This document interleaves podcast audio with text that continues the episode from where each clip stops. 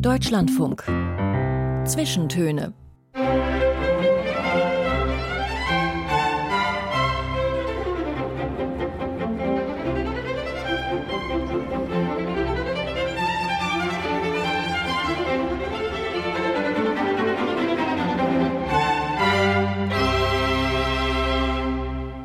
Aus urheberrechtlichen Gründen wurden alle Musiktitel dieser Sendung gekürzt. Willkommen zu den Zwischentönen heute mit Klaus Pilger. Unser heutiger Gast ist bescheiden. Das meiste, was ich kann, beherrsche ich nur mittelmäßig. Das hat sie einmal im Interview gesagt. Das Publikum und die Kritik, die sehen das aber ganz anders. Vor Jahren wurde Anke Engelke immer mal gerne als die komischste Frau Deutschlands bezeichnet. Kein Wunder, wenn man wie sie so viele, ich glaube elf Comedy-Preise bekommen hat und vier Grimme-Preise hat sie. Den jüngsten gab es vor ein paar Wochen. Und darüber hinaus ist sie eine famose Sängerin, eine begnadete Moderatorin, Parodistin, Entertainerin, war Radiojournalistin, war Professorin an der Medienhochschule, ist Synchronsprecherin und in allererster Linie ist sie heute Schauspielerin und das keinesfalls nur in komischen, sondern auch in sehr ernsten Rollen. Bald startet übrigens ihr Kinofilm Mutter von Regisseurin Caroline Schmitz. Und mit gerade mal Mitte 50 ist Anke Engelke nun schon 45 Jahre im Geschäft, trat als Kind bereits in Peter Frankenfelds Show auf, sang mit Udo Jürgens und mit Heino und war mit der Gruppe Pony 1979 die Nummer eins in Dieter Thomas Hecks ZDF Hitparade. Und ihre Vita als vielfach Begabte im Medienbusiness ist beispiellos und reicht eigentlich für mehrere Zwischentöne-Sendungen. Herzlich willkommen, Anke Engelke. Oh, ich muss mich, ach nee, ich sitze ja schon. Ich, ich, ich muss mich innerlich nochmal setzen. Sehr gern. Das klingt sehr gut. Vor allen Dingen ist da, ähm, bis auf Ihre Interpretation oder bis auf ein paar Adjektive, die ja Ihnen gehören, ist da kein einziger Fehler drin. Ich habe sogar was gelernt. Ich werde oft gefragt, wann dieser Platz eins in der Hitparade denn genau war. Das war 79. Das war 79. Danke für die Einladung. Äh, sehr gerne. Ich freue mich sehr. Ich bin Stammhörerin und das ist, das ist immer wieder verrückt, wenn man dann selber in der Position ist, die, die Sendende ist, obwohl man sonst die Empfängerin ist. Ja, das ist schön. Sie sind heute mit den öffentlichen Verkehrsmitteln gekommen. Sie wohnen ja gar nicht weit weg mhm. von unserem Kölner Funkhaus. Meistens fahren Sie aber Rad, habe ich mir ja. erzählen lassen.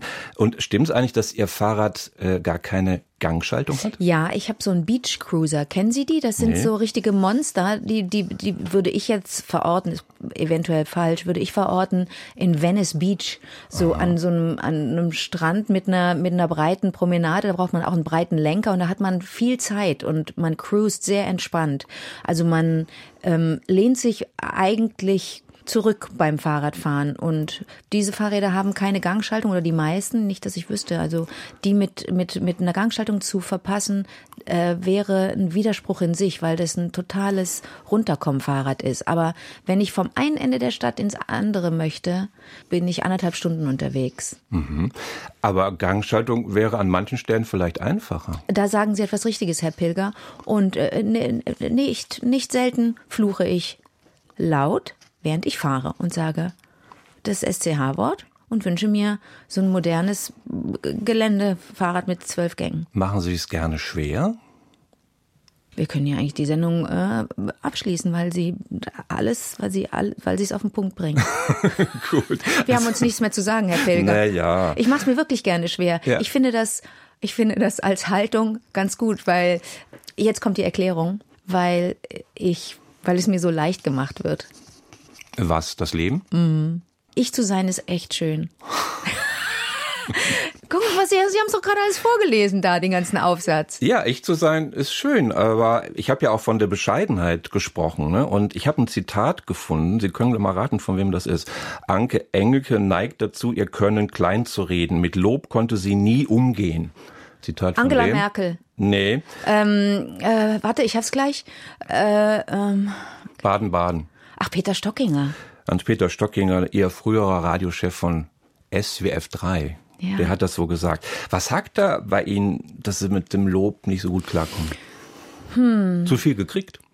Eigentlich nicht. Ich habe eine tolle Familie. Da, äh, da, da besteht nicht die Gefahr, dass man zu viel zu viel, naja, man zu viel motiviert ist ja eigentlich nichts Schlechtes, aber dass man zu viel gelobt wird, ich glaube nicht, dass, dass die Gefahr jemals bestand, dass ich ähm, überschätzt werde.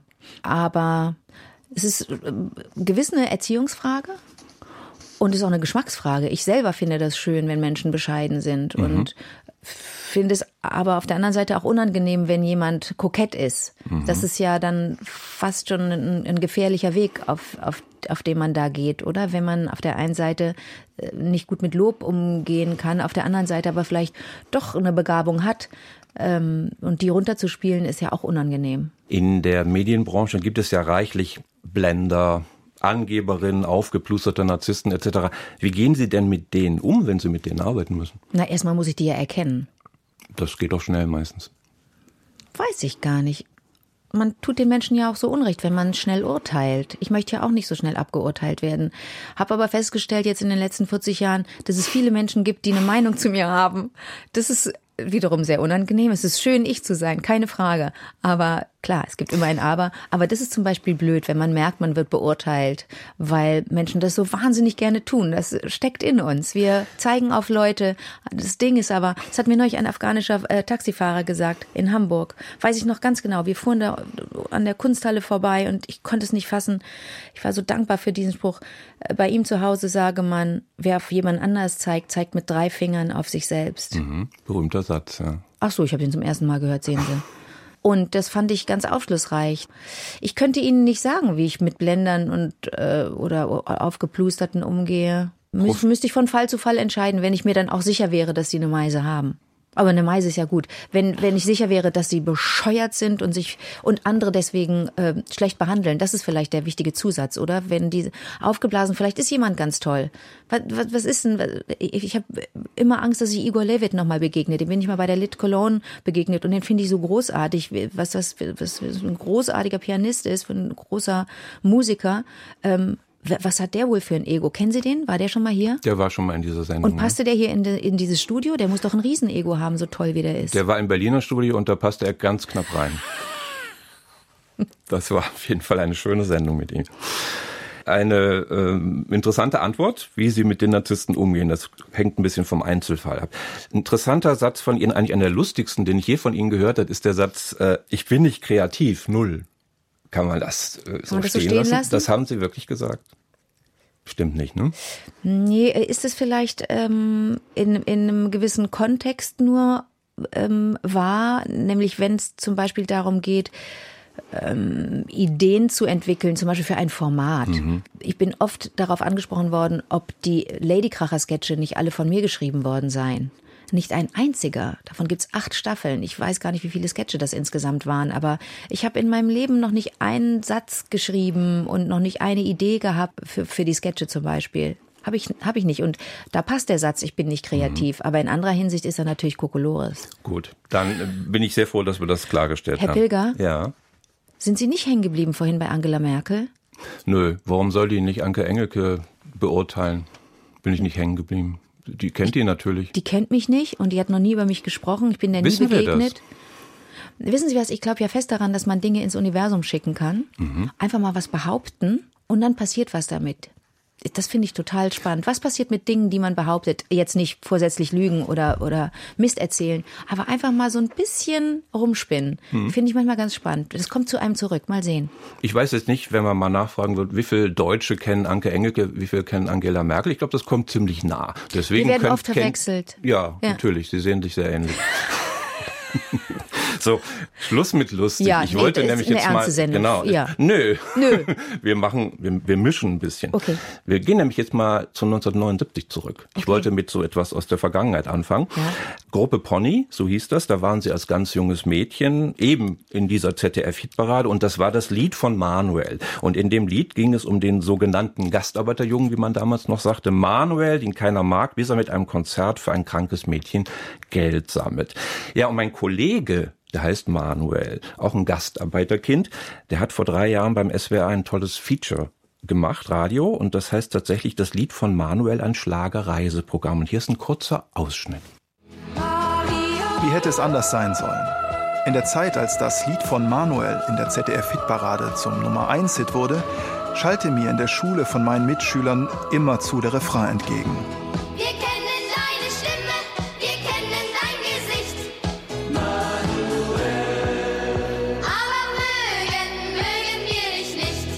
Warum sie Manuel nicht mochten.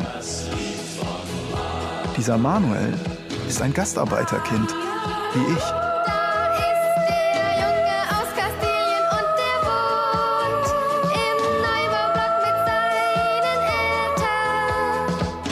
Man kann den Auftritt von Manuel und den Ponys auf YouTube sehen.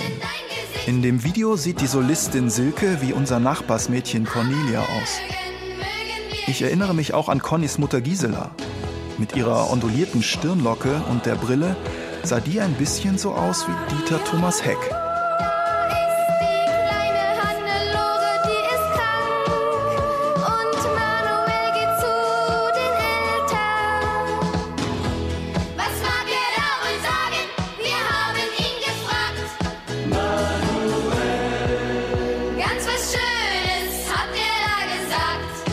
So, und jetzt dürfen Sie weiter singen.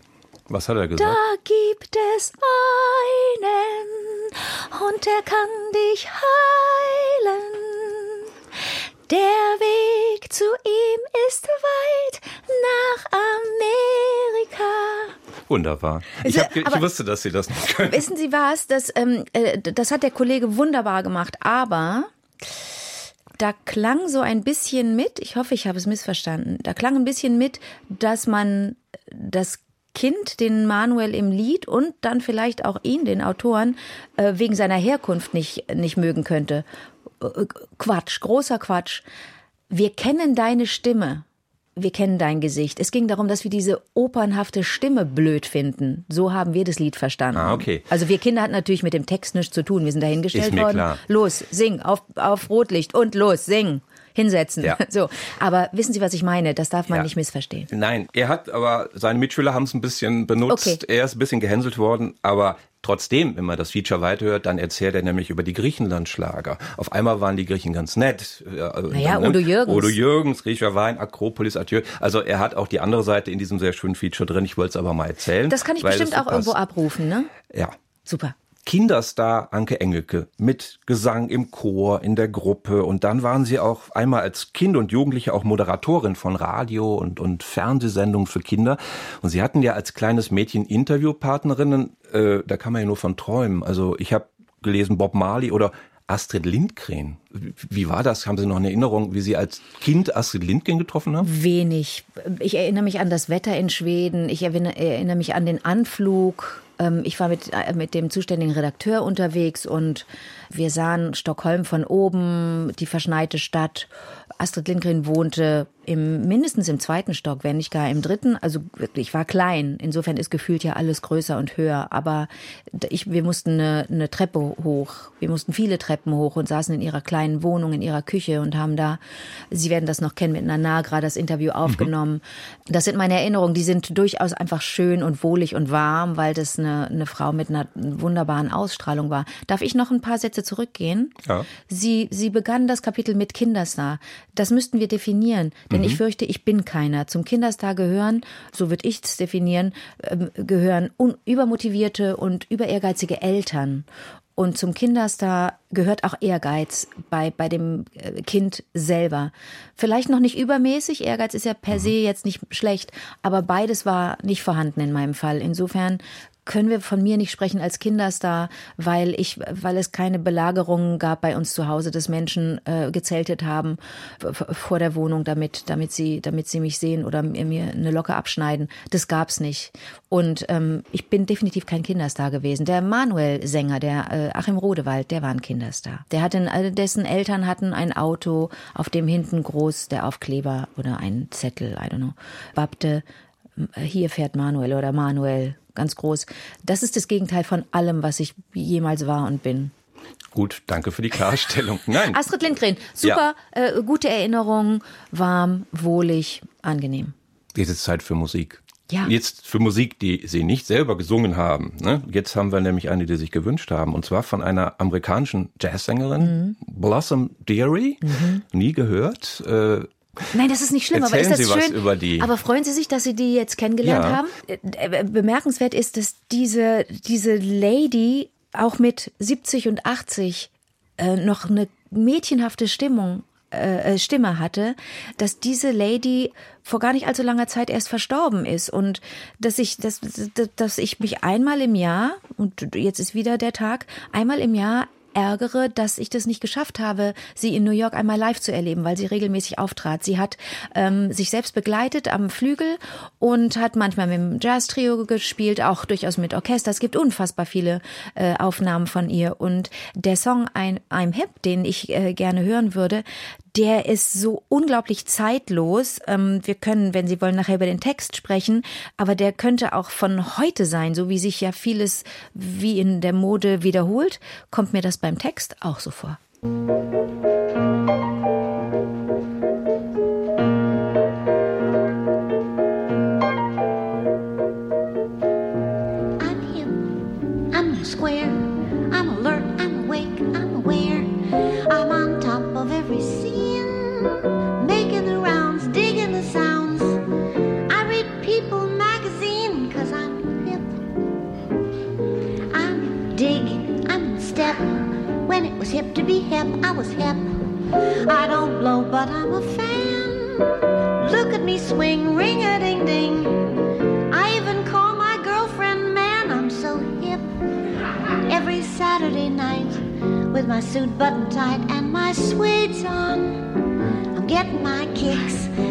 Arty French flicks with my shades on. Cause I'm too much, I'm a gas.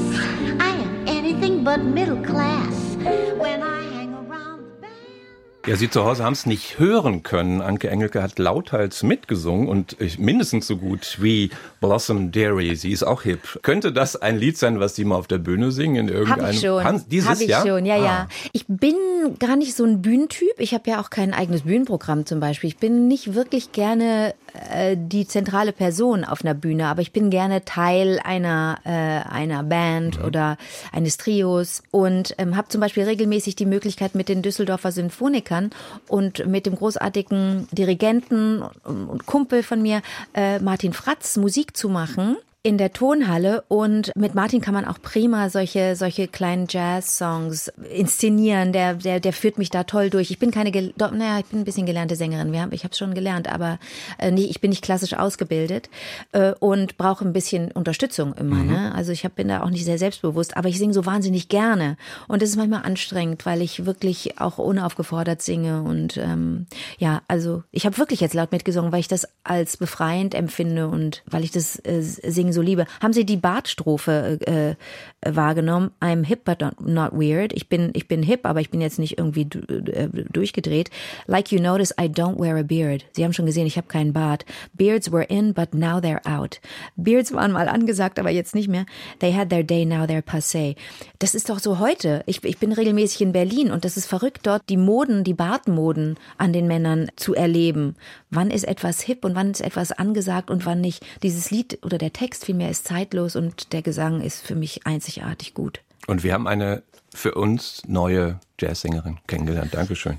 Ja, wir haben gerade gesagt, sie ist kein Kinderstar, hat sie selber gesagt, haben wir genau definiert. Aber sie waren ein Kind, eine Jugendliche in der Medienbranche. Das in jedem Fall. Mhm. War das alles toll oder gab es auch ein Stück verlorene Jugend?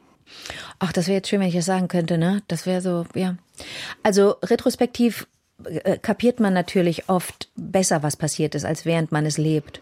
Und vermutlich hat Zeit für anderes gefehlt, aber ich hatte natürlich eine ganz normale Kindheit und ganz normale Jugend. Das hat mein Leben nicht aufgefressen, dass ich dann und wann mal bei einem Konzert war und anschließend mit Stars ein Interview gemacht habe oder dass ich, dass ich beim Hörfunk gearbeitet habe. Als äh, als Kind war das ja wirklich reduziert auf die mhm. auf Wochenenden, auf die Schulferien. Als ich das ZDF-Ferienprogramm moderiert habe, war das wirklich ausschließlich während der Sommerferien mhm. Logo. Und ob man nun verreist im Sommer oder äh, oder Zeitung ausfährt oder Hunde Gassi führt oder mit den, mit den FreundInnen im, im Schwimmbad, im Freibad ist äh, oder so einen Ferienjob hat, das, das finde ich auch rückblickend alles total mhm. okay. Also eher Hobby als Leistungssport. Ich glaube ja. Sie haben selber drei Kinder, zwei Söhne, die sind noch im Schulalter und eine erwachsene Tochter.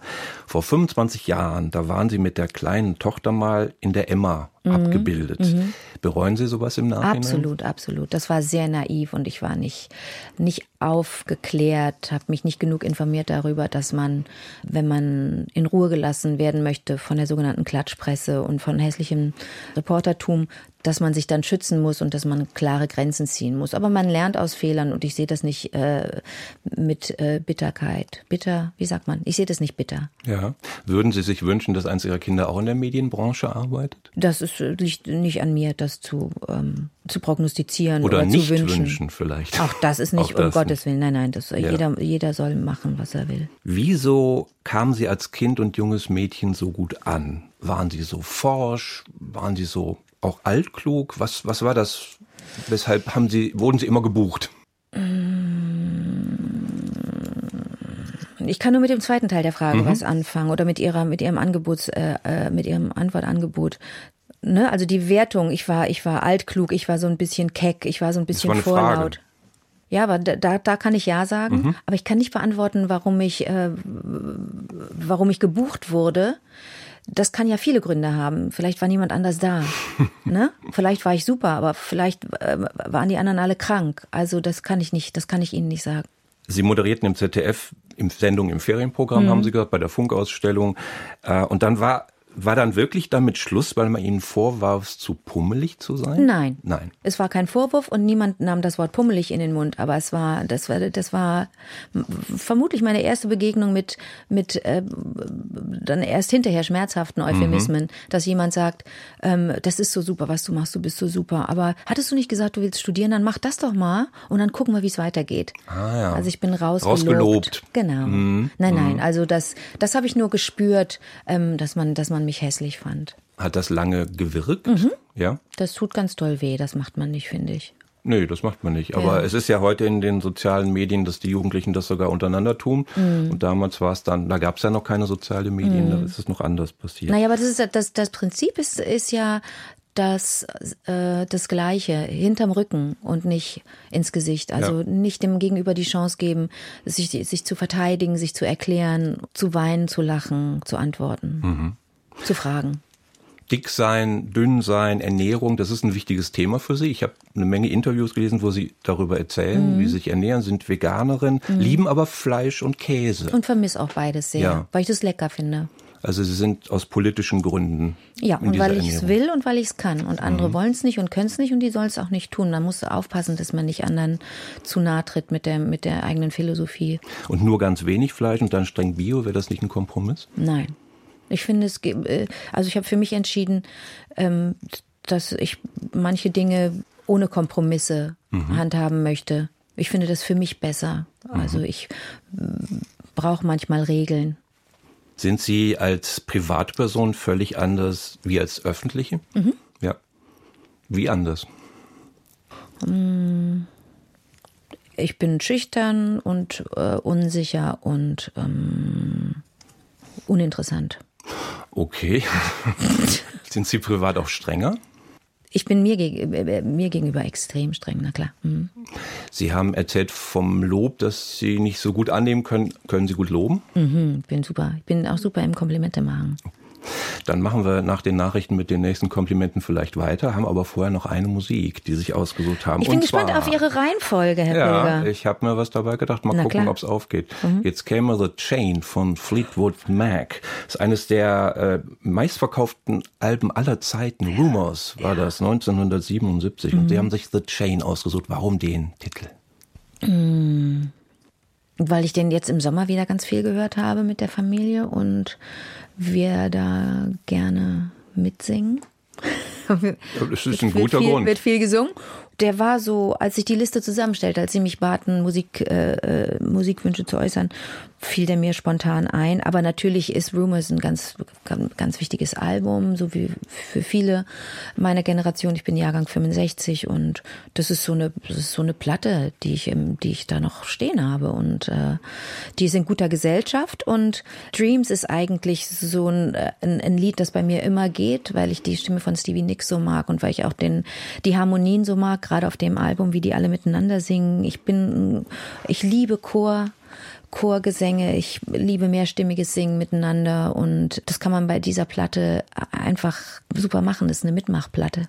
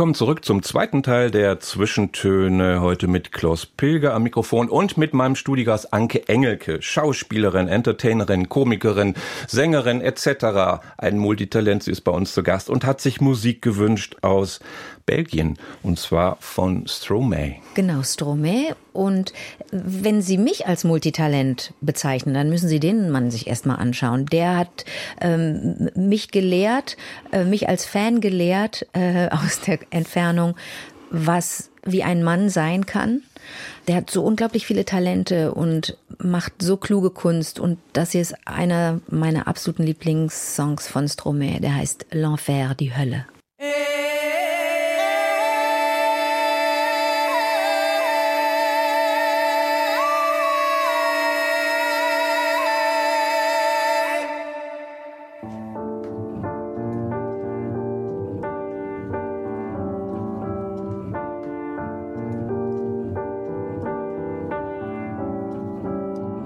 Je suis pas tout seul à être tout seul. Ça fait déjà ça de moins dans la tête. Et si je comptais combien on est? Beaucoup. Tout ce à quoi j'ai déjà pensé. Dire que plein d'autres y ont déjà pensé. Mais malgré tout, je me sens tout seul. Du coup, j'ai parfois eu des pensées suicidaires j'en suis peu fier. On croit parfois que c'est la seule manière de les faire taire. Ces pensées qui nous font vivre un enfer. Stromae aus Belgien. Ein hymnisches Lied, aber über ein trauriges Thema, ne? Ganz trauriges Thema. Wenn ich das richtig verstanden habe, war er erkrankt. Ähm kaum, kaum zu begreifen. Er hat ein, wegen einer Reise ein Medikament zu sich genommen und wenn ich das richtig verstanden habe, sogar ein, ein, eine Malaria-Prophylaxe. Und äh, dieses Medikament hat etwas ausgelöst in ihm, eine Depression. Und er hat pausieren müssen. Er konnte seine Kunst nicht mehr ausüben und ähm, dieses Lied befasst sich generell damit, dass man nicht klarkommt mit dem eigenen Sein und mit dem eigenen Zustand vielleicht auch mit der Welt. Und er singt davon, dass er ähm, nicht stolz darauf ist, dass er die Gedanken hatte, negative Gedanken hatte und nicht mehr leben wollte. Und er fragt sich, wie vielen anderen es auch so geht. Das war sehr beeindruckend, wie er mit diesem Song dann im Grunde wieder zurückkam, wie er diesen Song ähm, in einer Premiere präsentiert hat. Er war zu Gast in einer Sendung und war in einem Interview, in einem Zwiegespräch mit der Moderatorin. Und als sie eine Frage stellte, die sich konkret um dieses Thema drehte, begann er zu singen, wie aus dem Nichts, a cappella. Und dann kommt die Musik dazu und die Kamera bleibt die ganze Zeit auf seinem Gesicht und man, man sieht die Gedanken und die Emotionen in seinem Gesicht, während er singt. Und das ist, das ist mit das Schönste, was ich, was ich seit langem gesehen habe. Ein ganz intensiver Künstler. Vor allen Dingen jemand, der, und das sprach ich vorhin an, der mir gezeigt hat, ähm, wie ein Mann sein kann, der nämlich sich dessen bewusst ist, dass, dass jeder Mensch vieles ist. Wir sind nicht nur ein Mann oder eine Frau wir sind so vieles und ähm, er ist so vielseitig, ein Multitalent, arbeitet sehr eng mit seiner Frau zusammen. Das ist einer dieser tollen Männer, die zuerst immer von ihren Frauen sprechen. Wenn man sie fragt, wie geht's dir, dann sagen die erst, oh, meine Frau, die ist gestern, die hat folgendes, die musste das machen. Das, das ist das Schönste, finde ich, wenn wir da mal anfangen, umzudenken und nicht nur ähm, Frauen sich immer klein machen, sondern Männer Frauen groß machen. Und seine Frau ist, ähm, macht mit ihm zusammen Mode, die haben ein Label zusammen, haben inzwischen die, schon, weiß ich nicht, die siebte oder achte Kollektion draußen, ähm, produzieren aber nur ähm, fair und ähm, organische Klamotten. Ich finde die allesamt extrem hässlich. Ich würde mir das sofort alles kaufen, wenn ich es schön fände, weil ich ihn so verehre. Und die beste Freundin seiner Frau ist für sein Hair- and Make-up-Design zuständig. Seine Videos sind Kunstwerke. Ich, ich empfehle, sich mit Stromae auseinanderzusetzen. Ich glaube, glaube, da haben Sie gerade ihm ein paar Fans geschaffen. Ja, wirklich. Heute sind Sie ja eigentlich in Ihr Muttermedium zurückgekehrt, ins ja. Radio. Äh, da haben Sie ja als Kind eigentlich angefangen, als junge Erwachsene. Und dann gingen sie später, 86, als Journalistin und Moderatorin zum legendären Radioprogramm vom SWF 3, so hieß das ja damals noch. Das war damals das angesagte Radio in Deutschland. Äh, was war das Innovative, was dieses Radioteam da gemacht hat, wo Sie dabei waren? Ich werde damals nicht gewusst haben, was innovativ bedeutet. Ähm, ich bin immer ein bisschen hinterher. Ich war da 20, aber war gefühlt 15 und ich war noch keine Journalistin. Ich, meine Pro-Moderation war so schlecht, dass ich nur in der Nacht moderieren durfte. Ich durfte zwischen halb fünf und fünf Musikwünsche von Postkarten vorlesen. Das so viel zum, zum Thema Journalistin. Das hat sich erst im Laufe der zwölf Jahre entwickelt, dass ich gelernt habe, wie man als Redakteurin arbeitet, wie man Interviews führt und so weiter. Innovativ ich hörte damals SWF 3, weil ich die Musik mochte, weil dort keine deutsche Musik gespielt wurde. Wir sind ja vielleicht ähnlich sozialisiert, was Radio angeht. Das fand man uncool früher. Deutschsprachige Musik war uncool und man, man hatte eine Distanz zu den HörerInnen, man duzte die auch nicht. Und es gab keine Musikbetten unter Nachrichten und oder gar Interviews oder Beiträgen. Und es gab Interviews, die sich Zeit nahmen. Man nahm sich füreinander Zeit. So bin ich, mit so einer Art Radio bin ich groß geworden und da, das hat mir gefallen. Das, das mochte ich. Ich, ich mochte die, die Einzelteile, mhm. Ähm, die in, die in diesem Programm äh, lebten. Es war aber auch frisch und frech dieses Programm? Ja, aber das werde ich mit 20 nicht, frech sagt man mit mhm. 20 nicht. Man sagt nicht, ich höre SWF 3, weil ich es echt frech finde. Du geiler Sender, er ist so frech. Ich glaube nicht, dass sie das von mir gehört hätten. Ich hätte einfach gesagt, ich finde die ich Musik. Ich frage ja jetzt im Abstand. Meinen Damals gab es noch kein Privatradio, muss man auch dabei sagen. Aber haben wir denn verglichen? Haben wir gesagt, na, ich höre lieber SWF 3 als Sender XY, weil der frecher ist? Ich, ich, ich war super hohl. Ich habe einfach nur gesagt, geile Musik und durfte zu Hause aber nicht geil sagen, war froh, dass ich nicht mehr zu Hause wohnte in der Hinsicht auf jeden Fall und mochte das, dass da so interessante Menschen moderierten, die so neugierig waren für mich, die für mich gefragt haben. Und Peter Stockinger, das war der Chef vom Ganzen, den haben wir gerade schon mal erwähnt, dem habe ich so viel zu verdanken, das haben Sie ganz oft gesagt. Äh, was genau hat er Ihnen beigebracht? Mm, der hat mir gezeigt, dass man lernen muss, damit umzugehen, von außen bewertet zu werden. Unter anderem. Der hat mir natürlich auch gezeigt, wie Journalismus geht oder auch diese ganze Redaktion hat mich ja mitgenommen. Ich war ein, ich, wie, gesagt eine junge Frau, die das Moderieren nicht gelernt hat, richtig technisch, sondern nur by doing. Aber dieses Urteile, diese Beurteilung von außen, er war derjenige, der früh gesagt hat, machen Sie mal ähm, ich werde ihn jetzt nicht imitieren, er hat eine sehr, sehr tiefe Stimme, die schönste Stimme der Welt. Äh, machen Sie mal was Lustiges, ich glaube, Sie sind lustig. Der hat das in mir gehört und ich hatte das noch nicht gehört und geweckt. gesehen. Mm, Vielleicht, mhm. denn das dauerte noch einige Jahre, bis ich mich getraut habe, auf die Bühne zu gehen, als die Kollegen von der Gagtory mich ansprachen, Michael Wibitzki und Sascha Zeus, die einige der Comics, der Radiocomics auf die Bühne brachten, mit Andreas Müller zusammen, damals noch mit Andreas Ernst. Die brauchten eine Frau. Und ich fürchte, dass, da war ich die sogenannte Quotenfrau, obwohl es das Wort damals noch nicht gab in den 80ern. Und ich habe dann angefangen, Parodien zu machen. Ich habe Linda de Mol parodiert auf der Bühne, sehr, sehr schlecht. Ich habe gesungen, mittelschlecht.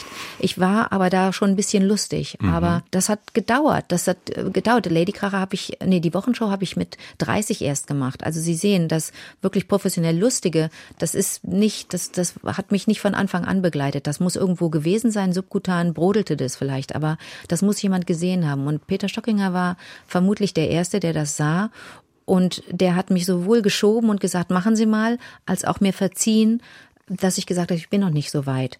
Dieses von außen drauf gucken und dann damit umgehen, das äh, hat er mir vermittelt, wie man damit, äh, wie man damit arbeiten kann, ohne, mhm. ohne kaputt zu gehen. Vermissen Sie manchmal das relativ unkomplizierte Medium Radio? Vermisse ich das als, als Macherin ja. oder? Denn als Konsumentin ist ja alles da. Ich kann mir ja schöne Sachen aussuchen. Als Macherin Hm. Ja, es ist natürlich schön, nicht, nicht nach Äußerlichkeiten bewertet zu werden. Ne? Das, das, ist, das ist so eine Standardantwort, die war ja erwartbar. Aber wissen Sie, dass ich ja, dass ich ja dadurch, dass ich mit, mit meinem besten Freund Christian Thees zweimal die Woche ähm, rede, früher haben wir telefoniert, ja, wir haben uns kennengelernt bei SWF 3 vor vielen Jahren und ähm, sind seitdem beste Freunde. Und da er in Baden-Baden nach wie vor lebt und ich in, in Köln, müssen wir, wie das bei besten Freunden ist, telefonieren miteinander, um uns auszutauschen. Und das haben wir viele Jahre in seiner Sendung gemacht. Anfangs täglich, wenn er eine Moderationswoche hatte, immer abends und dann später mittags. Und es wurde dann immer kürzer, weil auch der inzwischen SWR 3 heißende Sender diesem Diktat sich unterordnen musste, dass man nicht lang miteinander spricht. Und so ist daraus ein Podcast geworden. Wir waren eigentlich ein Podcast, bevor es Podcasts gab. Wir machen das jetzt auch schon viele, viele Jahre. Das ist ein bisschen das Radiogefühl von früher. Danke, dass Sie den Gedanken zu Ende bringen. Bitte. Richtig, das ist mein Radio nach wie vor, ja. Jetzt kommt wieder Musik. Ja. Jetzt kommt Musik aus Portugal, okay. die Sie sich gewünscht haben von Maro. Ja. Der Titel heißt Saudade, Saudade. Mhm. Und ich glaube, das ist so ein Wort für Sehnsucht? Portugiesisch kann ich auch so gar nicht, aber wenn ich das richtig verstanden habe, ja, Sehnsucht und dieses Phänomen, dass auch Trauer manchmal erfüllend und Trauer ist natürlich total negativ konnotiert, aber Trauer kann ja auch was Schönes sein, wenn man sich dahin wagt, wo die Gefühle so intensiv sind. Dann kann auch Trauern und Weinen und Leiden völlig okay sein, weil es so befreiend ist. Und das, das Lied, also es war eins meiner ESC Eurovision Song Contest Lieblingslieder, Favoriten eigentlich beim letzten Mal. Ähm, dieses Lied wird performt von Sängerinnen, die im Kreis stehen auf der Bühne und sich ansingen, weil das auch tolle Harmonien sind und die ganz eng beieinander sein wollen. Sehr unspektakuläre Performance eigentlich für ESC-Verhältnisse.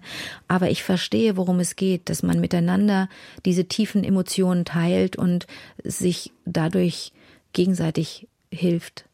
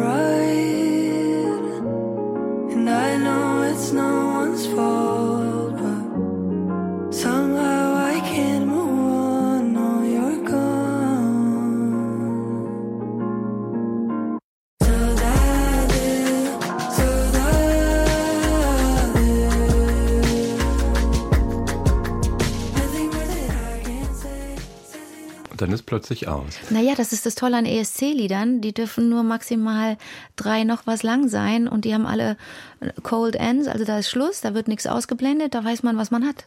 Sie haben, Anke Engelke, sehr unterschiedliche Mütterrollen als Schauspielerin gespielt. Mhm. Ich fange mal mit einer ihrer seltenen Bühnenrollen an.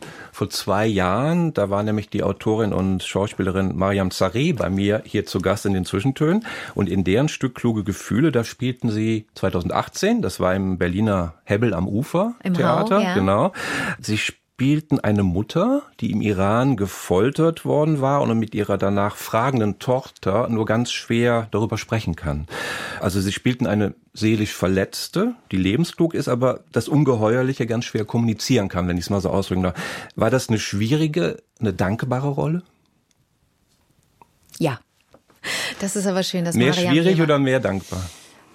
Das möchte ich nicht werten, aber Mhm. vermutlich hält sich das die Waage. Das ist eine große Herausforderung, abgesehen davon, dass es eine Ehre ist, ne, dass ich wieder mal Theater spielen konnte, dass Maria mir das zugetraut hat, weil das ja ohne dass ich ihre Mutter spielte, doch eine, eine unglaubliche biografische Nähe war, eine emotionale Nähe. Und sie hat äh, das Stück als Dramaturgin begleitet. Nils Bohrmann hat die Regie geführt, Eva Bayer hat die Hauptrolle gespielt. Nämlich im Grunde Mariams Position eingenommen in dem Stück. Das war eine wahnsinnig intensive Arbeit natürlich. Und wir haben wirklich viele Wochen aufeinander gehockt und geprobt. Und das ist ja das Schöne am Theater, dass das so intensiv ist und dass man gemeinsam was entwickelt. Und mit diesen beiden Bühnenpferden, die, die uns da gezogen haben, Mariam und Nils, war das ein wilder und emotional sehr anspruchsvoller, wunderbarer Ritt. Ritte auf der Theaterbühne, haben Sie da wieder mehr Lust zu? Oder? Absolut. Ja? Das würde ich am allerliebsten machen. Nur das ist zeitaufwendig. Ne? Das, das werden auch Sie wissen und das werden auch die Zuhörerinnen wissen, dass man manche SchauspielerInnen gar nicht so viel sehen kann in Film und Fernsehen, weil sie an der Bühne verpflichtet sind und, und auch umgekehrt. Also Menschen, die dann in, im, im Schauspielberuf sich für, für, für die Leinwand entscheiden und nur Kino machen wollen, nur Film machen wollen, die werden dann nicht viel Zeit haben, Theater zu spielen. Und Theater ist nochmal zeitaufwendiger, würde ich fast meinen. Und das ist ein anderes Arbeiten. Das würde ich zeitlich nicht hinkriegen. Weil Sie so gerne doch Fernsehen und Film machen. Ich mag Film wirklich gern. Ich mag das eigentlich alles. Ich mag, mag auch dieses Vagabundieren. Hm. Immer wieder neu die Zelte aufschlagen und wissen, für einen, für einen überschaubaren Zeitraum ist man einander eng verbunden und ist eine Zwangsfamilie und man macht das Schönste draus. Man richtet sich schön ein in dieser Familie und dann zieht man weiter. Es gibt noch eine ganze Menge Mutterrollen, die ich nennen könnte, die Sie gespielt haben. Ich nenne mal eine. Frau Müller muss weg. Da waren Sie so eine Art Übermutter, Elternanführer Regisseurin, Sönke Wortmann-Film, haben sie den Ernst-Lubitsch-Preis für bekommen. Äh, jetzt ist eine ganz neue Mutterrolle dazugekommen in dem Kinofilm. Der heißt dann auch Mutter mhm. von Caroline Schmitz, der Regisseurin, der kommende Woche, also am Donnerstag startet. Das ist ein Film, in dem sie alle Rollen, acht Mutterrollen, spielen aber kein Wort sagen, obwohl es kein Stummfilm ist. Ist das paradox so richtig benannt? Ja. Erklären Sie es? Aber ich, es ist so schwer, diesen Film zu erklären, stelle ich fest. Aber das sollte doch eigentlich nicht schwer sein. Ist doch ganz einfach. Ich versuch's. Caroline Schmitz hat Interviews geführt mit Müttern. Sie hat die per Zeitungsannonce gesucht und hat gesagt, wer möchte über sein Muttersein sprechen. Und ähm, dann hat sie Interviews geführt und acht dieser Interviews hat sie im Grunde bearbeitet. Bearbeitet, richtig. Und hat daraus ein Drehbuch gemacht. Und diese O-Töne lagen vor von diesen acht verschiedenen Müttern, die alle unterschiedliche äh, Blicke haben auf das Muttersein. Äh, aber ähm, die Prämisse war, äh, sprechen Sie mit mir, wenn Sie gerne Mutter sind, waren, wie auch immer. Ähm, diese Stimmen sind so, sind natürlich so wertvoll. Das ist das ja, das ist das Authentische daran. Und äh, alles, was Caroline da noch brauchte, war eigentlich ein jetzt ein, wie soll ich sagen, ein visuelles Sprachrohr, eine Figur, äh, die man durch den Alltag ähm, begleitet, ähm, deren Arbeits- und Wohnalltag, Lebensalltag man erlebt. Und äh, während diese Frau, diese Person einkauft, badet, in der Autowaschanlage ist, bei den Theaterproben, spricht sie. Mhm. Und das bin ich und ich bewege mein, meine Lippen synchron zu den Texten dieser acht Frauen. Also Sie geben denen quasi einen Körper den Stimmen. Oh ja, in jeder Hinsicht ein mhm. Körper, richtig, ja. Mhm. mhm. Blöde Frage. Mussten Sie die Texte der Frauen trotzdem auswendig lernen? Na klar, mhm. das hat drei Monate gedauert. Super anstrengend. Ja, ja, ja, da hat die Agentur mir so ein bisschen alles freigeschaufelt, damit ich wirklich Zeit hatte, das, das zu lernen. Denn diese Texte folgen ja keiner Logik. Das sind Erzähltexte und da wird sich versprochen, sich verhaspelt, sich wiederholt, geatmet. Da wird's mal traurig, sie sind sehr emotional, da wird seltsam betont. Das kann man alles, das, das folgt keinen Regeln. Und das zu lernen, damit das hinterher nicht auffällt, dass das nicht ich, dass das nicht meine Stimme und nicht meine Sprache ist und nicht meine Geschichte, also meine Anke, das war sehr anstrengend. Das war sehr schön und sehr lehrreich, aber wirklich anstrengend. Man sieht es nicht, dass es anstrengend ist, mhm. aber man ahnt es, wenn man darüber nachdenkt, äh, diese acht Figuren äh, zu spielen hintereinander. Das ist jetzt auch quasi ja ein Solo für sie. Es gibt ein paar Statisten, die mhm. mitspielen, aber mhm. eigentlich ist das ein Anke Engelke-Film mhm. äh, und Caroline Schmitz natürlich. Mhm. Äh, ist das ein typisches Corona-Produkt, frage ich jetzt mal. Ist das in der Zeit entstanden? Hat nichts mit Corona zu Null. tun, dass man sagt, wir machen jetzt diese Produktion, wo nein. es nicht so viele Leute gibt? Nein, Caroline hat die Interviews vor vielen Jahren schon mhm. geführt. Nein, nein, das war, das, diese, die Vision hat sie schon sehr lang und hat sie dann auch mit kongenial umgesetzt mit einem, mit einem Kameramann, der ihre Bildsprache dann auch eingefangen hat. Wieso hat sich die Regisseurin diesen Kunstgriff ausgedacht? Ja, also, dass sie den Körper geben für acht andere Frauen. Was will sie damit? Oh, sie, die, die Caroline hat in Interviews schon so viele kluge Sachen dazu gesagt, aber offensichtlich habe ich dann immer geschlafen kurz und so, so Powernaps gemacht, wenn sie neben mir saß. Ich bin wirklich keine gute Freundin. Warum hat sie diesen Kunstgriff gewählt? Ich glaube, sie wollte, das wirkt jetzt vielleicht widersprüchlich, die Universalität, Universalität, kann man das sagen? Ja. Die, dieser, dieser Aussagen natürlich koppeln auch mit der mit der Einzigkeit, Einzigartigkeit und mit dieser mit diesen ganz ganz individuellen, ja sehr monolithischen Gefühle, die wollte sie, die wollte sie herausstellen, diese Kombination und das, das wollte sie machen, indem sie die visuelle Ebene ganz anders gestaltet.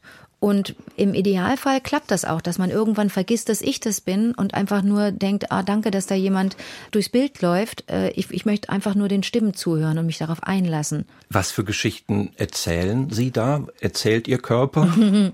ähm, Zum Beispiel? Ich bin ja sowohl, ich bin ja wirklich, das ist richtig, dass die Körper sagen, auch im Sinne von Klangkörper, ne? Denn ich habe am Set laut mitgesprochen, sehr laut mitgesprochen. Der Ton wurde im Original eingespielt. Ich habe sehr laut mitgesprochen, damit es nicht so aussieht, als tue ich nur so, als ob. Also man sieht mich atmen und man, der Mund ist ja ein Instrument. Das sind Geschichten von Frauen, die, die große Kinderwünsche hatten zum Teil, die ähm, eine klare Vorstellung hatten davon, wie es, wie es dann laufen würde, die äh, mit ihrer Überforderung umgehen mussten, die ähm, mit ihrem, mit dem unerfüllten Kinderwunsch umgehen mussten. Gibt es eine Geschichte, eine, eine Frau, die sich dann mit ihrem Partner zu, der, zu einer Adoption entscheidet und genau dann aber auch wirklich selber schwanger wird. In dem Moment, als es mit der Adoption klar ist. Solche Geschichten. Es gibt die Geschichte einer Mutter, die sich große Sorgen macht um die Tochter, die offenbar erkrankt ist und eine, eine dysfunktionale Körperwahrnehmung hat und damit umzugehen mit, mit der Erkrankung eines geliebten Kindes. All diese Dinge sind so alltäglich auf der einen Seite, auf der anderen Seite aber dann so interessant und plötzlich so neu, wenn man sie frisch hört. Wie schwierig war es in kürzester Zeit in so viele verschiedene Mütter hineinzuschlüpfen? Ich habe jetzt eine blöde Assoziation. In anderen Sendungen in Ladykracher haben Sie auch ganz viele Frauen dargestellt, mhm. sehr unterschiedliche Frauen. Mhm. Hat das geholfen? Mm, bestimmt hat es geholfen, aber in anderer Hinsicht. Ich bin nicht wirklich, ich habe ja nicht wirklich gespielt. Ich habe ja nicht, ich habe das nicht kommentiert, was ich sagte. Denn das haben andere Frauen gesagt. Und das Gesagte hat schon so viel Kraft, das musste, das musste ich nicht mehr durch Schauspiel unterstreichen. Also mein Schauspiel beschränkte sich darauf, präzise zu sein und die, die Regieanweisungen von, von Caroline, die wirkten auf mich immer sehr technisch, aber sie sagt immer wieder in Interviews, da habe ich dann doch zugehört, sie sagt immer wieder, dass das durchaus auch klare Ansagen waren, die sie mir gegeben hat, dass sie gesagt hat, schau in dem Moment bei dem, bei der Formulierung in die Kamera, dann schau wieder weg, dann konzentriere dich auf den Hasen, den du auf dem Schoß hast und streichelst und ähm, mach das mal ein bisschen beiläufiger und wenn du die Äpfel stapelst, lass es so wirken, als sei das nicht anstrengend. Aber Äpfel zu stapeln ist schwer. Also die temperamentvolle Anke Engelke musste sich zurücknehmen und versuchen nachzuempfinden. Das, was ah, die, nee, nee, der Satz endet schon auf halber Strecke. Die, äh, die, die, die musste sich, die musste zu Hause bleiben, mhm. die aktive. Die war nicht am Set. Und das ging. Also das ist eine professionelle Schauspielleistung. Das ist eine professionelle Schauspielleistung und es ist auch empfehlenswert für jeden und für jede mal sich nicht wichtig zu nehmen und das mal alles nicht zu machen, was man sonst so macht und einfach mal darauf zu achten, wie schön das ist, mal nichts zu tun. Mutter heißt der Film mhm. von Caroline Schmitz mit Anke Engelke ab kommenden Donnerstag in den Kinos. Und jetzt ist wieder Zeit für Musik wieder eine Sängerin okay. aus der Schweiz, Sophie Hunger. Oh, wie schön. Und Sie haben sich den Walzer für niemand gewünscht. Ja, ich habe eine, hab eine interessante Verbindung zu Sophie Hunger. Sie war zweimal zu Gast in meiner Kultursendung Anke hat Zeit, die ich übernommen habe von Helge. Damals hieß sie natürlich Helge hat Zeit. Und dann hatte er nach zwei Folgen keinen Bock mehr. Helge Schneider. Helge Schneider, Entschuldigung, ja, Helge Schneider. Und dann habe ich das übernommen und das war eine, bis heute eine meiner Lieblinge, wenn ich, wenn ich so biografisch zurückgucke, was fand ich denn schön an den Arbeiten, die ich gemacht habe. Das war bestimmt eine meiner schönsten. Das war eine. Kulturtalkshow, so ein bisschen. Ja, den Punkt zu bringen. Richtig, aus dem, aus dem, aus dem wunderbaren Stadtgarten hier in Köln. Und wir haben da eine Wohnzimmeratmosphäre, eine Salonatmosphäre geschaffen mit einem großartigen Team. Und mein Freund Vasco Böhnisch hat das redaktionell betreut von WDR-Seite. Das war paradiesisch. Ich durfte Gäste einladen, die mich wirklich interessiert haben. Und äh, in, der, in unserer kleinen, überschaubaren Schnuckelredaktion konnte jeder Wünsche äußern. Und so manches Mal habe ich gesagt, der oder die interessiert mich gar nicht, kann ich nichts mit anfangen. Aber da wir eine demokratische Redaktion waren und wenn mich die anderen überstimmt haben, wurde dieser Mensch dann eingeladen. Und dann kam Sophie Hunger. Und Sophie Hunger habe ich mir sehr gewünscht. Die hatte ich schon mehrfach in Konzerten gesehen und die verehre ich so ein bisschen, da bin ich Fan. Die hat mir sehr geholfen, weil ich äh, mit ihr mitsingen durfte in der, als sie das zweite Mal da war. Sie ist so offen, ähm, das ist so eine offene Künstlerin, die arbeitet auch gerne mit anderen Menschen zusammen und ist neugierig und wild und so wahnsinnig kreativ und begabt. Und ähm, als sie das zweite Mal da war, ging es mir ganz, ganz schlecht und da durfte ich mit ihr singen und da mussten wir aber bei den Proben mehrfach abbrechen, weil ich immer geheult habe. Da hat sie mir gut durchgeholfen und ich bin ihr eng verbunden und habe ihr auch einmal danken dürfen und bei ihr am Merchandising-Stand nach dem Konzert T-Shirts verkauft. Und jetzt kommt Walzer für niemand von Sophie Hunger.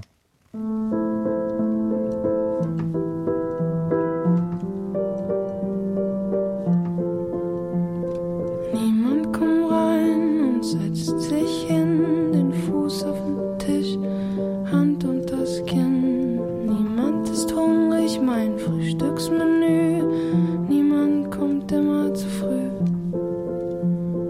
Niemand, ich habe Geschenke für dich. Was wär ich geworden? Gäb es dich nicht, meine gesammelten Werke. Bitte sehr, alles gehört dir.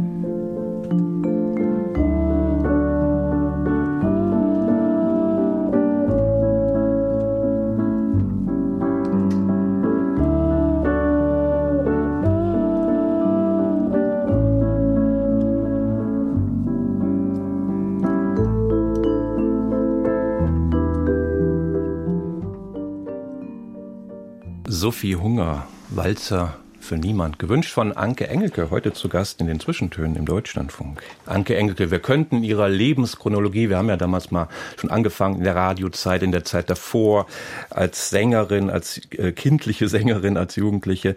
Äh, wir können da weitergehen, aber ich wollte mit Ihnen auch mal über die Dinge reden, die wenigen Dinge, die Sie nicht gemacht haben. Das heißt, Sie haben studiert, mhm. Anglistik, Romanistik, Pädagogik, das aber nicht beendet. War das Ziel, Lehrerin zu werden? Ja, ich Pädagogin. Habe auf, mhm, ich habe auf Lehramt studiert. Mhm. Haben Sie das je bedauert, dass Sie keine Lehrerin geworden sind? Ja. Wirklich? Ja. Hm. Äh, Sie könnten es jetzt ja noch mal anfangen. Habe ich, habe ich einige Male schon überlegt, Aha. dass es ja nie zu spät ist, zu studieren, Studium zu beenden. Warum nicht?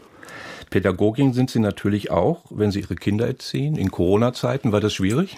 Nee, vor allen Dingen auch, auch ähm, einander zu helfen. Ne? Also wenn sich dann Eltern vernetzen und, und man da zusammen, das zusammen übersteht, dann ist das, dann kann das auch eine große Freude sein bei allem, bei allem Elend, bei aller Not.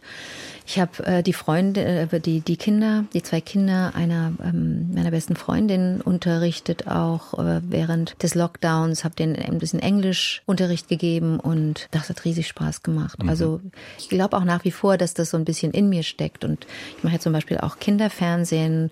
Die Sendung mit dem Elefanten? Mh, bin da Teil des Teams und habe da so meine eigene kleine Anke-Welt, die sehr sehr verrückt ist und das hat bestimmt auch pädagogische oder didaktische Anleihen, weil äh, unser Team besteht aus drei Freundinnen eigentlich. Wir sind zu dritt, Redaktion, Regie und ich, weil wir uns immer so fragen, was, äh, was macht man, was würde man gerne für die eigenen Kinder machen, was für Fernsehen hätte man gern für die eigenen Kinder oder für Kinder ähm, äh, im Familien- und Freundinnenkreis. Wie, wie stellen wir uns gutes Kinderfernsehen vor?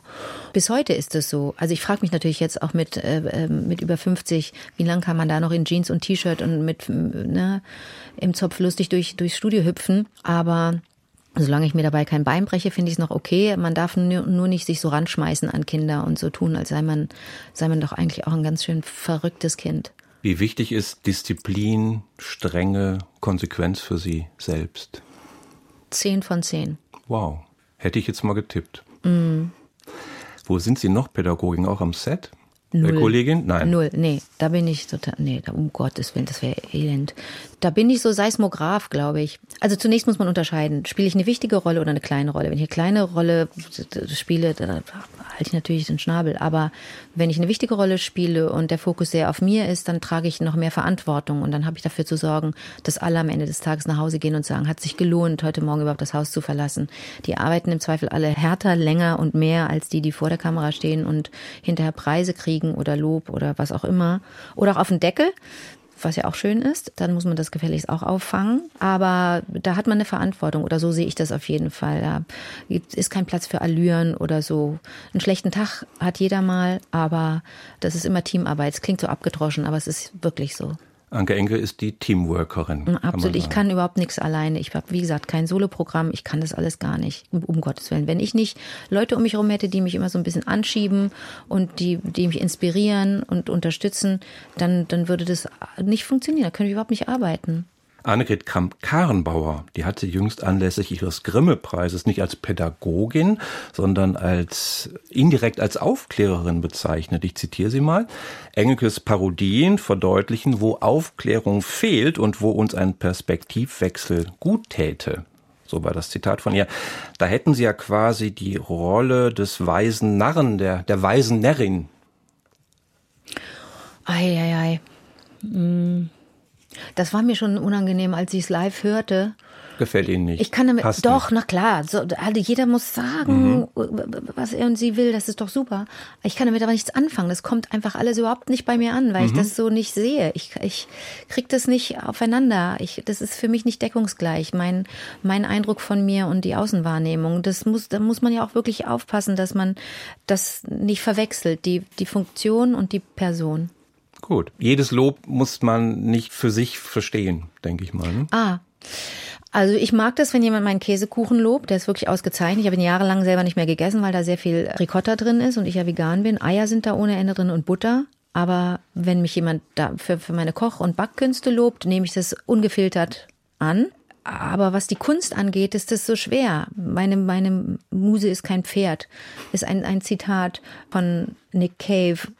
Das ist ja kein Wettbewerb. Man kann das nicht messen. Und auch so ein, so ein Preis, ne? wenn Sie jetzt auch äh, zum wiederholten Mal den Grimme-Preis ansprechen, dann wird man ja auch gefragt, ob man stolz darauf sei und so. Kann ich auch nichts mit anfangen. Habe ich mit nicht gefragt. Nein, Gott sei Dank, weil ich auch da wieder drumherum schwafeln würde und nicht wissen würde, wie ich darauf antworten soll. Dann frage ich mal was ganz anderes. Mhm. Sie haben ja an der Kölner Kunsthochschule für Medien junge Leute unterrichtet. Was haben Sie denen beigebracht und war das sehr lustig? Oder streng? Es war sehr lustig und ich war nicht streng, nee. Hm. Ich, das war sehr lustig, hoffe ich. Ähm, und beibringen, gute Frage.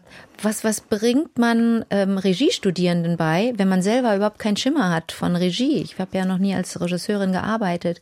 Mir ging es darum, in diesen zehn Semestern an der KHM eigentlich die Atmosphäre und das Miteinander äh, bei den Vorbereitungen und dann auch am Set mit den SchauspielerInnen ähm, unter die Lupe zu nehmen. Da gibt es so oft Berührungsängste und gerade wenn es ums Debüt geht, um ein Regiedebüt, wie geht man dann um mit den mit mit SchauspielerInnen? Ne?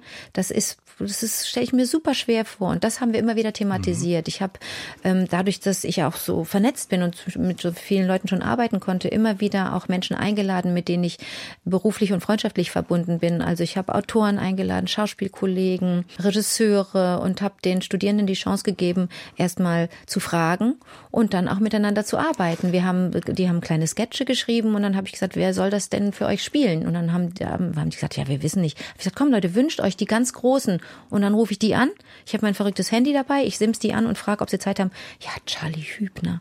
Ja, da wird er jetzt ange, dann wird er jetzt angefragt und dann ist Charlie Hübner nach Köln gekommen und hat mitgespielt. Ja, oder aber könnten wir nicht mal, oh, wir würden so gern mal mit. Ja, den rufen wir jetzt an, der kommt. No. Und ähm, das ist eine gute Zeit gewesen, weil ich selber auch so viel gelernt habe, ne? So für mich. Wie, wie, wie muss ich eigentlich dann auch als Schauspielerin umgehen mit, mit, den Menschen, die für die Regie verantwortlich sind? Mache ich das eigentlich auch gut genug? Also Sie haben Brücken gebaut. Ich hoffe, ja, das ja. wäre schön. Mhm. Mhm. Wir haben noch eine Musik aus Bulgarien, die sich gewünscht haben. Die Bulgarian Voices. Le Mystère des Voix. Ja, ja also die haben sich später umbenannt mhm. äh, und dann waren es die Bulgarian Voices, aber auf Französisch klingt es Klingt schöner. super, aber äh, äh, Bulgarian Voices oder die bulgarischen Stimmen, was soll der ja. Quatsch? Können wir doch auf Deutsch auch wunderbar sagen. Wie, wie ich eingangs erwähnte, finde ich Chorgesang super. Äh, nicht allen natürlich, aber ich höre gerne Chöre und hm, habe ja selber auch während der kompletten äh, Schulzeit auf dem Gymnasium im Chor gesungen und der, die, die Kraft, die dieser die, die diese Sängerin miteinander entwickeln. Ich habe die mehrfach jetzt schon live gesehen, immer in Kirchen übrigens. Ne? Da treten die äh, sehr gerne auf. Die Kraft, die die miteinander entwickeln, die haut einen so dermaßen aus den Schuhen. Äh, da geht man als anderer Mensch raus. Das ist Liebesmusik, Musiktherapie, Liebestherapie, äh, Gefühlstherapie. Das lässt einen nicht kalt. Die bulgarischen Stimmen mit Ergen Deda. Herge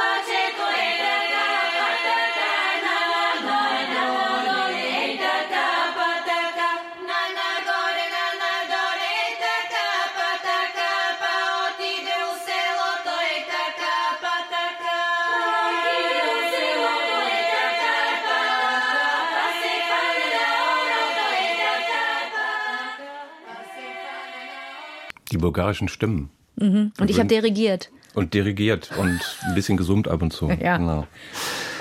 Anke Engelke, jetzt kommt noch mal ein Zitat zum Raten, von wem es sein okay. könnte. Anke Engelke ist mit Recht die größte deutsche Komikerin, eine hochmoralische Frau, die zugleich das Leben nicht so ernst nimmt. Ist nicht von Angela Merkel. Dann äh, Stephen Hawkins? Nee, wie heißt der Stephen Hawking? Oh Gott, wie heißt denn der hinten? Nee, der war es auch der nicht. Der war es auch nicht? Nee. Wir sind uns auch nie begegnet.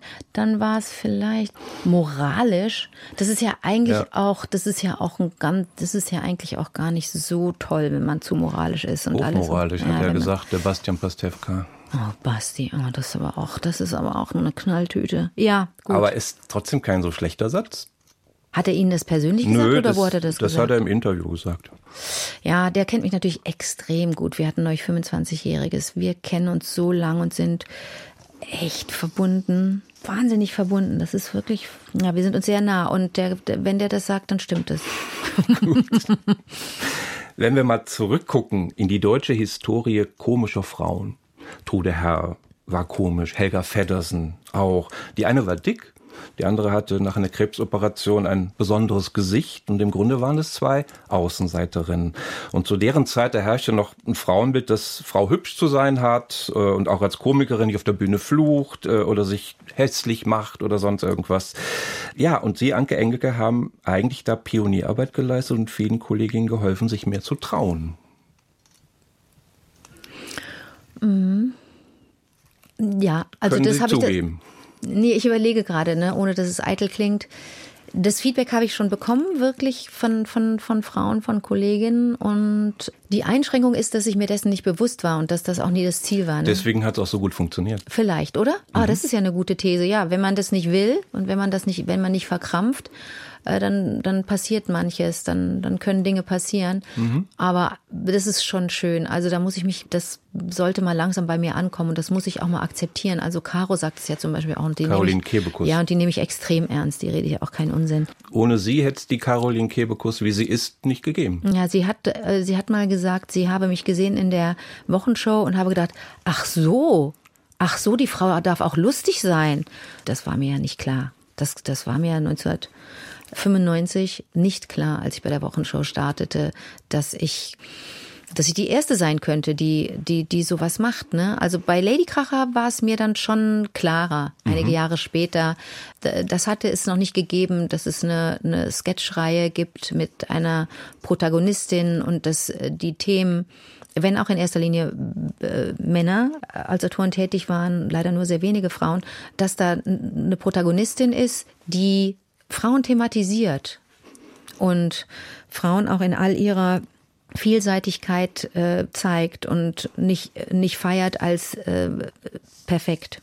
Eigentlich liegt der Witz bei Ihnen ja auch im Ernst. Mhm. Also Sie nehmen das Komische ernst, kann man das so sagen? Ich nehme das Komische ernst. Ist das mein Magen oder Ihrer? Meiner. Ich nehme das Komische ernst. Ja, logisch. Was so leicht aussieht in der Komödie, das ist hart erarbeitet und man kann das sich ganz gut vorstellen, wenn man, wenn man sich kurz äh, gedanklich an ein Filmset begibt. Ähm, viele denken, bis heute bei Lady Kracher sei improvisiert worden als gäbe es weder ein Drehbuch noch eine Inszenierung noch ein Team drumherum. Äh, das, auf der Dispo stehen 50 Leute, die, die da morgens beim Catering in der Schlange stehen und einen Kaffee und ein, ein lecker Eibrot kriegen. Das kann man nicht improvisieren. Also da geht es um Timing, da geht es um Präzision. Und wenn wir jetzt die, die, die ZuhörerInnen mal kurz mitnehmen ans Set, da werden Szenen auch wiederholt, weil das Timing nicht klappt, weil jemand sich verhaspelt, weil ein Blick nicht stimmt, ein sogenannter Anschluss. Wenn die Kamera ihre Position verändert, dann muss das ja trotzdem im Schnitt hinterher aneinander passen. Das geht nicht, wenn man das nicht ernst nimmt. Mhm. Und wir lachen ja auch nicht, während wir spielen. Dass hinterher drüber gelacht wird, das ist wunderbar. Ja. Aber während wir es tun, während wir spielen, glucksen wir ja nicht rum, ne? Also kann man nur lustig sein, wenn man um den Ernst der Sache auch weiß und auch um die Tragik, die manchmal dahinter steckt? Klares Ja, wenn ich mal was gesehen habe, was ich als misslungen empfand, dann äh, hat sich das mir schnell erklärt, weil ich den Eindruck hatte, da hat jemand einfach nur die Wirkung äh, im Blick gehabt und die eigene Wirkung vielleicht auch aus Eitelkeit. Ne? Wie komme ich rüber, wenn ich so und so spiele und wenn ich das und das mache? Da wurde der Weg nicht bedacht, sondern nur das Ziel. Der verletzende Zynismus, den viele Stand-up-Comedians haben, das ist gar nicht ihr Ding, nie gewesen. Nö, aber der darf nicht fehlen, den, den, den muss es auch geben. Den habe ich nicht, ist null mein Ding, gehört nicht zu meinen Begabungen, auch nicht zu meinen Interessen. Aber ich bin weder, weder zynisch noch liegt mir Sarkasmus. Das ist, entspricht mir nicht. Nee, das kann ich nicht. Haben Sie in all Ihren komischen Auftritten jemand verletzt, der sich dann beklagt hat? Ja, ich habe Ricarda Weltgen verletzt, die ich äh, parodiert habe als Ricky und ähm, Tic-Tac-Toe, genau. ein Trio, mhm. ein Musiktrio. Mhm. Er hat sich an mich gewandt und hat gesagt, sie wolle das nicht, das oder sie hat mich gebeten, damit aufzuhören mit dieser Parodie und was, das habe ich dann auch getan. Mhm wir haben uns, wir haben uns einander eigentlich erklärt. Sie hat mir erklärt, warum das für sie doof ist und ich habe ihr erklärt, dass ich aber einen anderen Zugang habe, dass ich ja nicht sie verletzen möchte, sondern ganz im Gegenteil. Also ich habe die ja studiert, um die Parodie machen zu können und habe mich dann sehr von äh, der Vorlage entfernt und eigentlich nur jemanden porträtiert, ein junges Mädchen, einen jungen Menschen, der von einer Musikindustrie ja ausgenutzt wird und sich prostituieren muss. Das hat aber mit Ricarda Weltke nichts zu tun, aber das, ich habe verstanden, dass es sie verletzt hat. Mhm. Und äh, andere Dinge, die ich, die ich gespielt habe, ob es nun Parodien waren oder, oder Sketche, wenn da Blackfacing oder Yellowfacing stattfand, dann habe ich das selber äh, jetzt im Nachhinein kommentiert und finde es das wichtig, dass man das immer einordnet in eine Zeit, in der wir uns darüber nicht genug Gedanken gemacht haben, dass wir vielleicht jemanden verletzen. Und das hat immer ähm, mindestens zwei Seiten und ähm, je, je mehr wir da im Austausch sind und je wacher und respektvoller wir sind, desto besser komische Rollen, tragische Rollen, tragikomische Rollen gibt es. Gibt es eine Rolle, die Sie unbedingt spielen wollen noch? Die Iphigenie, die Penthesilea, die Antigone, irgendwas Klassisches vielleicht? Gibt es da einen Traum? Nein, es gibt keinen Traum. Ähm, ich habe gute Erfahrungen damit gemacht, mit dem Universum zu sprechen und äh, mal Wünsche zu äußern. Aber ähm, bei Rollen bin ich, bin ich nicht konkret. Und das vielleicht aus Faulheit und auch aus Unwissenheit, weil ich jetzt nicht zu jeder Rolle äh, direkt ein, ein, ein, Charakterprofil Ihnen äh, runtertippen könnte. Da, da, fehlt mir schlicht das Wissen, da bin ich zu doof für. Aber ähm, ich habe die Erfahrung gemacht, dass so viele Dinge an mich herangetragen wurden und ich dann gedacht habe, oh, das ist ja cool, habe ja nie darüber nachgedacht, dass ich das vielleicht mal machen könnte. Und damit, äh, wie man so schön sagt, ich bin ein Kind der 80er, bin ich ganz gut gefahren. Wann erleben wir die Regisseurin Anke Engelke? Da brauchen wir auch Pädagogik. Könnte das mal was sein? Nee, Nein. Das, das, das, das würde ich jetzt erstmal verneinen. Ich habe aber auch behauptet, ich würde nie ein Buch schreiben und habe dann aber jetzt, stecke gerade noch in den letzten Zügen einer, eines ganz tollen Buchprojektes. Also niemals nie zu sagen, ist schon ratsam. Dann und wann kann, man's, kann man was ausschließen, aber mm, man muss vorsichtig sein. Aber bei der Regie würde ich heute sagen, im Jahr 2022, das würde ich mir nicht zutrauen, weil das eine unglaublich verantwortungsvolle Aufgabe ist und weil man dramaturgisch denken muss und in Bögen. Und das kann ich alles nicht. Es ist mir schon oft, das Angebot kam schon oft und die Anfrage, weil mir das Menschen zugetraut haben oder sich dafür interessiert haben, wie bei mir eine Regiearbeit aussehen würde, wie ich etwas inszenieren würde. Da war ich jedes Mal geschmeichelt und geehrt und habe das auf mein auf das Konto gepackt, an das man nur geht, wenn es einem richtig dreckig geht. Und da ist es auch, äh, ohne Zinsen, aber es äh, ist noch da. Wer weiß, da müssen wir mal so in fünf Jahren nochmal sprechen. Sehr gerne. Und worum geht's in dem Buch? Ich darf darüber nicht reden, wie blöd, ne? Gackern und nicht legen, das gehört sich eigentlich Äh, nicht. Belletristik, Sachbuch. Also es ist ein, es ist ein, ein Kinderbuchklassiker, das aber modernisiert gehört. Und da habe Ja. ich mich dran gewagt. Dann sind wir gespannt. Mhm. Ich habe ein letztes Zitat. Sie können wieder raten, von wem es ist. Ich liebe es, irritiert zu werden und mit meiner Kunst andere zu irritieren. Ich finde, dass das wach hält.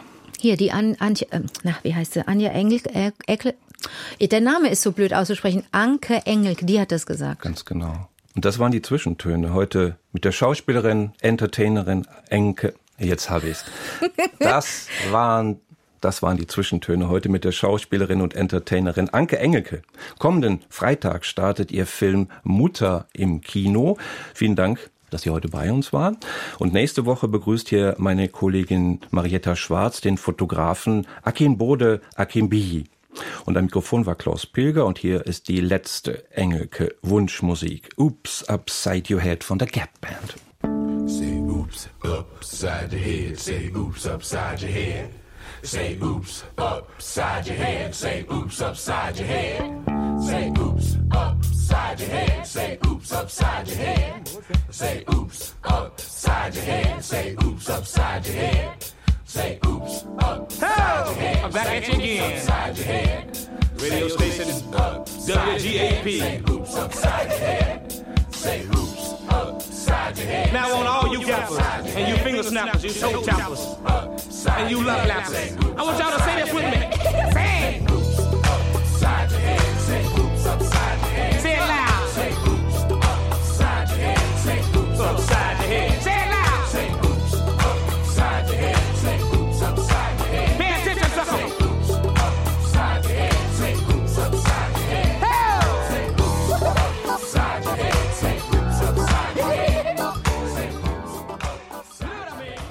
Aus urheberrechtlichen Gründen wurden alle Musiktitel dieser Sendung gekürzt.